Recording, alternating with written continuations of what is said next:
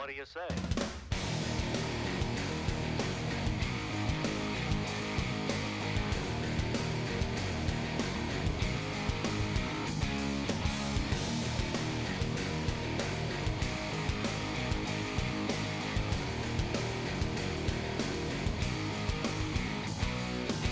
Hola chicos, ¿qué tal chicas? ¿Cómo estáis? Bienvenidos a, un nuevo episodio de Play or Die, este podcast sobre tecnología y videojuegos que ya lleva a 5 episodios. La verdad es que estoy bastante contento, estoy muy muy muy feliz de poder hacer esto.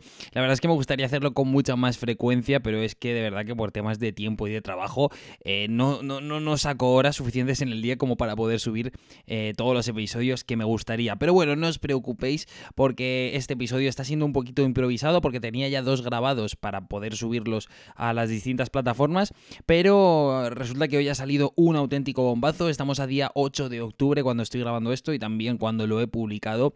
Y es que hoy ha salido nueva información oficial acerca de PlayStation 5. Casualidades de la vida que este es el episodio número 5 de Play or Die y vamos a hablar de la PlayStation 5 y un poquito después, cuando ya os dé toda esta información, pues hablaremos un poquito de la Madrid Games Week, que he estado en, bueno, pues en este evento trabajando eh, un año más y quiero contaros un poquito mi, experiencia, ¿no? Cómo se vive desde dentro, cómo se vive desde ser un expositor más del evento y todo el trabajo que hay detrás de ello. Pero bueno, vamos al turrón, vamos a lo que nos interesa desde el principio y es esta PlayStation 5 y es que resulta que Sony ha sacado un comunicado oficial hablando un poquito de su nueva plataforma y ha dado detalles como la fecha de salida, bueno, no exactamente, pero sí que ha dado ya una especie de horquillita pequeña. Ya sabemos cuándo llegará la nueva plataforma de Sony, la nueva generación de consolas.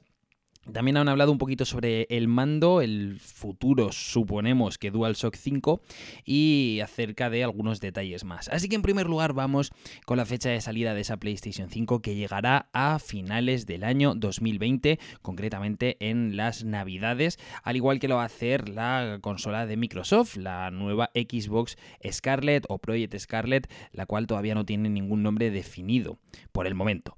Entonces, bueno, pues ya tenemos, ya era un secreto a voces, la verdad. O sea, podíamos esperar que, que Sony eh, pues sacara su nueva consola a la par que Microsoft. Eh, son ambas competencias muy fuertes, la una para la otra, y estaba claro que ya sabíamos desde el E3 que esta nueva Xbox Scarlett iba a llegar en, en las navidades del año 2020 y Sony, bueno, pues ha tardado un poquito más en confirmarlo, pero ya sabemos que llegará a finales de 2020. Así que vamos a tener que ir ahorrando poquito a poco, por lo menos todos aquellos jugadores que queramos tener la nueva plataforma de Sony y también la nueva plataforma de, Microsoft y disfrutarla en las fechas navide navideñas perdón, del próximo año. Así que, bueno, pues ahí tenemos, eh, ahí tenemos esa estimación a falta de un día oficial de salida al mercado occidental. Eh, por otro lado, han hablado, bueno, han hablado en este post, han puesto sobre todo información sobre el mando, el futuro, imagino que se llamará DualShock 5, ya que, bueno, pues siguiendo la tradición, DualShock normal, el 2, el 3, el 4, que es el que tenemos actualmente, y imaginemos que esto pues será el DualShock 5. Así que el nuevo mando de PlayStation 5 eh, hemos conocido que dejará de lado la vibración tradicional e integrará tecnología áptica, ¿vale? Esto ya lo hemos visto en muchos otros dispositivos, por ejemplo el más reciente pues en el iPhone se supone que con iOS 13 en los nuevos iPhone pues tiene esta tecnología áptica de que funciona por presión, que según la presión que nosotros eh, pues, le otorguemos pues funciona de una forma o de otra y en el caso del mando de PlayStation 5 pues esta tecnología áptica eh, va a estar relacionada con, eh, con la vibración de, del mando, ¿vale? Del propio mando va, a cambiar el sistema de, de, vibración, va a ser muchísimo más preciso y siempre será diferente si por ejemplo estamos disparando con un arma, a si estamos derrapando con un coche, a si tenemos algún fuerte impacto, eh, cosas por el estilo. Entonces, bueno, pues va, a tener esta tecnología, no han, no han indagado mucho en cómo funciona, no han indagado mucho en su funcionamiento, pero sí que le van a dar mucha importancia a que este, esta sensación de vibración eh, que recibamos en las manos pues sea lo más realista, imagino, posible. Eh, otro elemento del que se ha hablado de esta nueva PlayStation 5 y de su DualShock 5 es que al fin va a dejar de lado el conector micro USB, que es a través del cual se carga la batería del mando, la batería del controlador, y dará paso a un USB tipo C. Era algo previsible, era algo esperable porque últimamente, bueno, la mayoría de, dispositivos tecnológicos que están llegando al mercado, excepto, exceptuando Apple, son, eh, bueno, tienen un conector USB tipo C, al menos uno, y bueno, pues era algo que, Sony ya, pues imagino que ya habría estudiado, ya sabría, y yo creo que también era un poquito un secreto a voces, ¿no? Me, me, me dolería mucho, me extrañaría mucho ver un, otra vez un micro USB en los mandos de la futura PlayStation 5, así que yo creo que esto, esto de la inclusión de un USB tipo C, pues es todo un acierto. Por otro lado, se ha prometido desde Sony que la batería del mando, del futuro mando de PlayStation 5, pues se tendrá muchísima más batería. Ya sabemos que el mando de PlayStation 4 pues siempre se ha llevado sus críticas ya debido a este factor, ¿no? A que la batería del mando pues dura poco, a que hay que estar cargando constantemente. Yo personalmente he tenido tres DualShock 4, ¿vale? Porque, bueno, pues por el uso, pues se me han ido estropeando. Y, sinceramente nunca ha sido por fallo de la batería. O sea, siempre me ha fallado. Me, han fallado personalmente más los joysticks del mando. Eh, sobre todo a la hora de correr, ¿vale? Apretando el joystick izquierdo el L3. Eh, eso me ha fallado muchísimo más, ¿vale? esa pequeña gomita que tenían debajo de los DualShock 4, debajo de ese joystick. Me ha fallado mucho más eso antes que la batería. De verdad que la batería a lo mejor, pues sí que es verdad que no es la más dura, duradera posible. Eh, podría ser muchísimo mejor, pero tampoco es que funcione mal. Así que, no sé, eh, puedo entender las críticas. Y se supone que desde Sony pues han prometido que este mando pues eh, alargará de manera sustancial, palabras textuales, su batería. Así que a ver qué pasa en las navidades de 2020 cuando lo tengamos entre manos, a ver si esto se cumple o no. Y por último, también acerca del mando de este DualShock 5 se ha hablado sobre la incorporación de gatillos adaptativos o eh, Adaptive Controllers, que es como los han llamado eh, desde Sony, ¿vale? adaptive Triggers, perdón. El, Adaptive Controller es el mando este de Xbox que, que se adapta eh, a todo tipo de jugadores. Bueno, centrándonos en esto, eh, se supone que, este, estos, gatillos van a reaccionar en función del juego al que estemos jugando. Es decir, eh, si va, va, a funcionar con distintos niveles de resistencia al pulsarlos. O sea, imaginad, por ejemplo, que en un juego tenemos que levantar con el personaje un objeto muy pesado o algo así, tenemos que presionar el R2 o, a lo mejor estamos acelerando un coche y la resistencia del propio motor hace que este gatillo sea más duro de presionar. No sé cómo va a funcionar exactamente, pero bueno, se van a llamar gatillos adaptativos y suponemos que es pues eso, al juego eh, y que imagino que tendrá distintos tipos de niveles de resistencia a la hora de pulsarlos o tendremos que pulsar más fuerte para conseguir un determinado tipo de acción en el juego.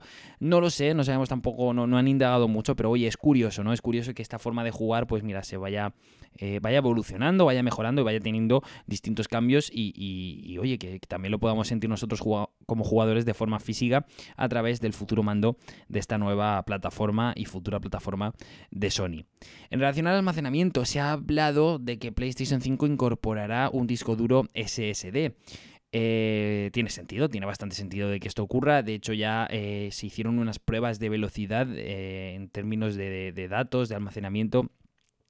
Comparando PlayStation 5 con PlayStation 4 y los tiempos de carga se veían realmente reducidos en la nueva plataforma. Si todo lo que mostraron en el real, pues oye, pues quizá podría estar bien, que ya os digo que esos tiempos de carga se vean reducidos, que sean prácticamente mínimos, que no tarde más de 5 segundos en cargar el juego, o que entre mm, aplicaciones puedas cambiar sin ningún tipo de problema y que todos nuestros datos y todos nuestros archivos estén muy bien guardados y que la transmisión entre ellos pues sea lo más rápida posible.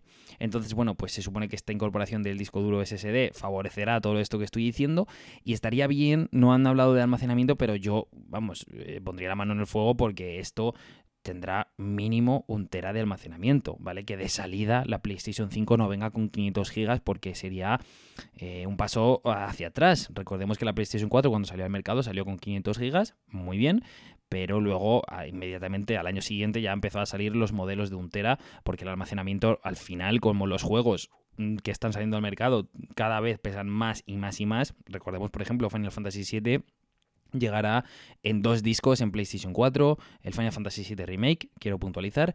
Eh, lo mismo va a ocurrir con el nuevo Last of Us 2. Entonces, cada vez los discos, eh, los juegos pesan más, entonces necesitamos un almacenamiento adecuado para este tipo de propósitos. Y esperemos que desde Sony y también, por, supuesto, desde Microsoft hayan pensado en, este tipo de cosas. Confiemos en ello. En términos de gráfica y procesador, no os voy a contar nada que no, se, que no supiéramos ya, pero bueno, lo voy a repasar por si acaso hay algún despistado. Y es que eh, se supone que PlayStation 5 contará con tecnología Ray Tracing, que como sabéis esto es de Nvidia, pero al mismo tiempo es un poco contradictorio porque se confirmó que el procesador... Eh, eh, que iba a, incorporar esta nueva consola de Sony iba a ser un AMD Ryzen de 8 núcleos con una microarquitectura de 7 nanómetros Zen de la propia compañía. O sea, sabíamos que el cuerpo interno de PlayStation 5 iba a ser, eh, bueno, iba a estar diseñado todo por AMD, toda su arquitectura iba a ser de AMD, incluso pues la tarjeta gráfica también iba a ser una variante de la Radeon Navi que incorporaría este ray tracing que, que, os estoy comentando, esta tecnología de rayos que bueno, para no entrar mucho en tecnicismos, básicamente pues permite una mayor realidad visual, por decirlo de alguna forma, en el sentido de que puede o permite reflejar distintos tipos de entornos, eh, por ejemplo, eh, charcos, eh, imaginad que vosotros estéis en una habitación y, y tenéis un espejo, pues todo lo que se refleja en ese espejo eh, es el ray tracing, todo el sistema de iluminación también, todos los puntos de luz que, que eh, incidirían en ese espejo lo rebotarían de forma realista. Entonces, bueno, pues es un cambio, es una evolución gráfica que ya estamos viendo en algunos juegos para PC, en estas RTX 2080, las 2070, pues es una tecnología que ahora mismo está llegando al mercado y que quizá esta PlayStation 5 la podría aprovechar. Ya veremos a ver si es funcional y si de verdad merece la pena que la incorpore. Así que de momento tocará esperar.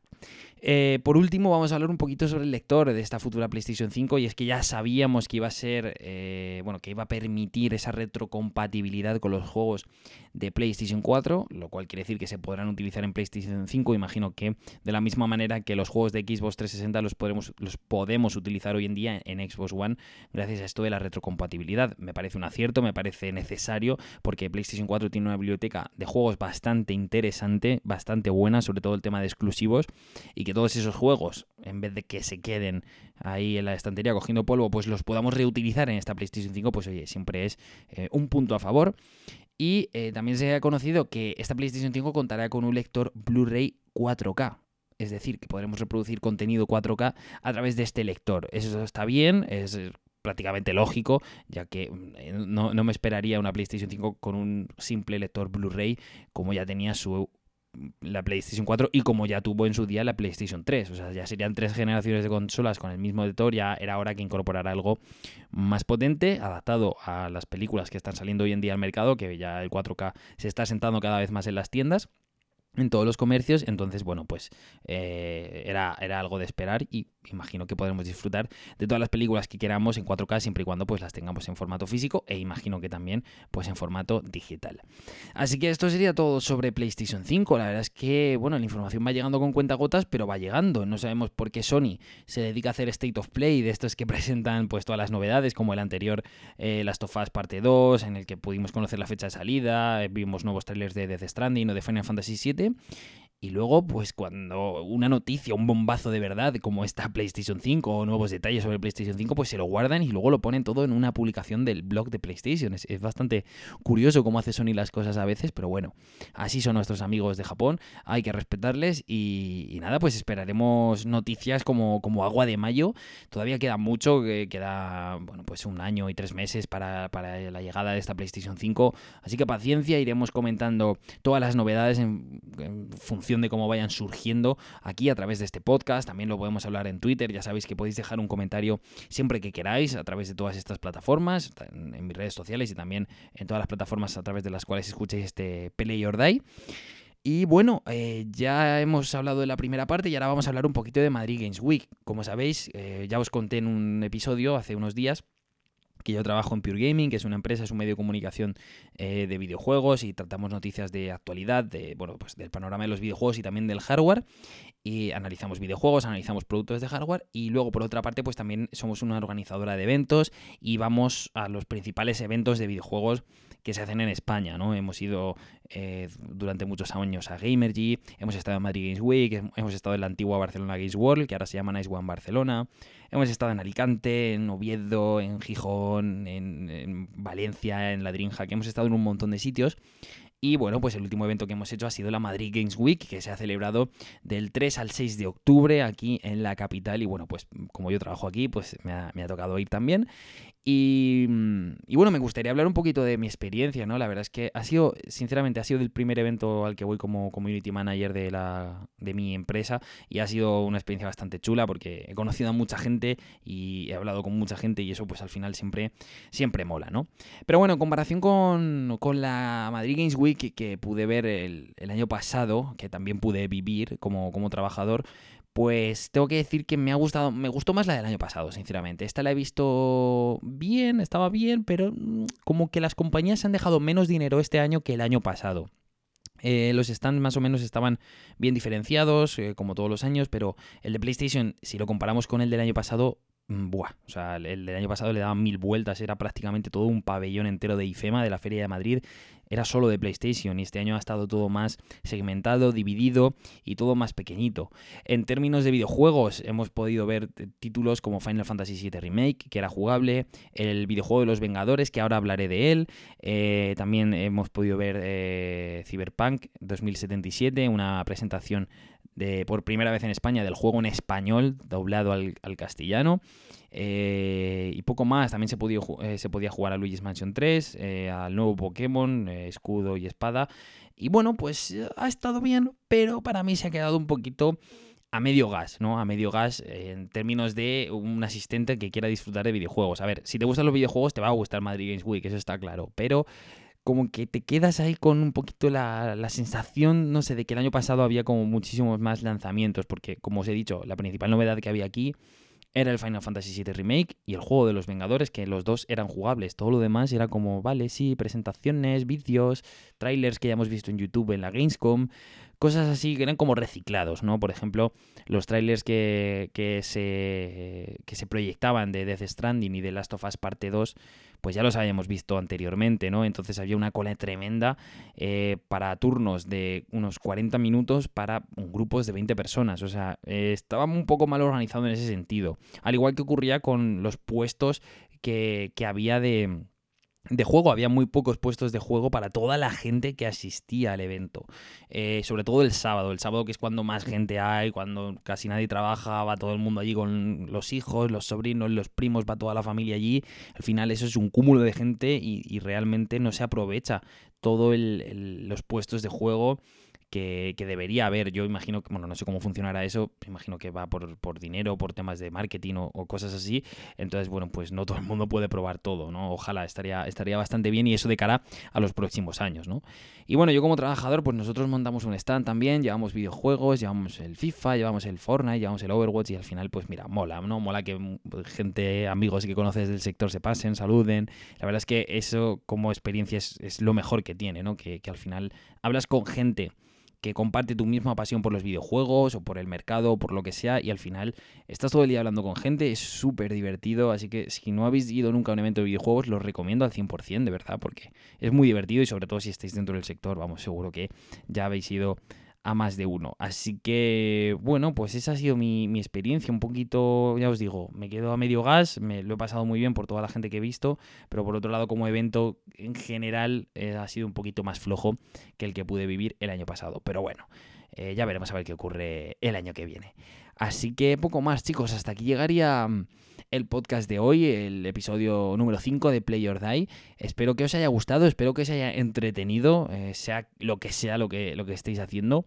Y, nada más, dejadme, como os he dicho, un, un comentario para, para hablar un poquito sobre esta PlayStation 5 o incluso también pues para hablar sobre la Madrid Games Week, ¿por qué no? Contadme si habéis ido, si no, qué os ha parecido y, y qué mejoraríais.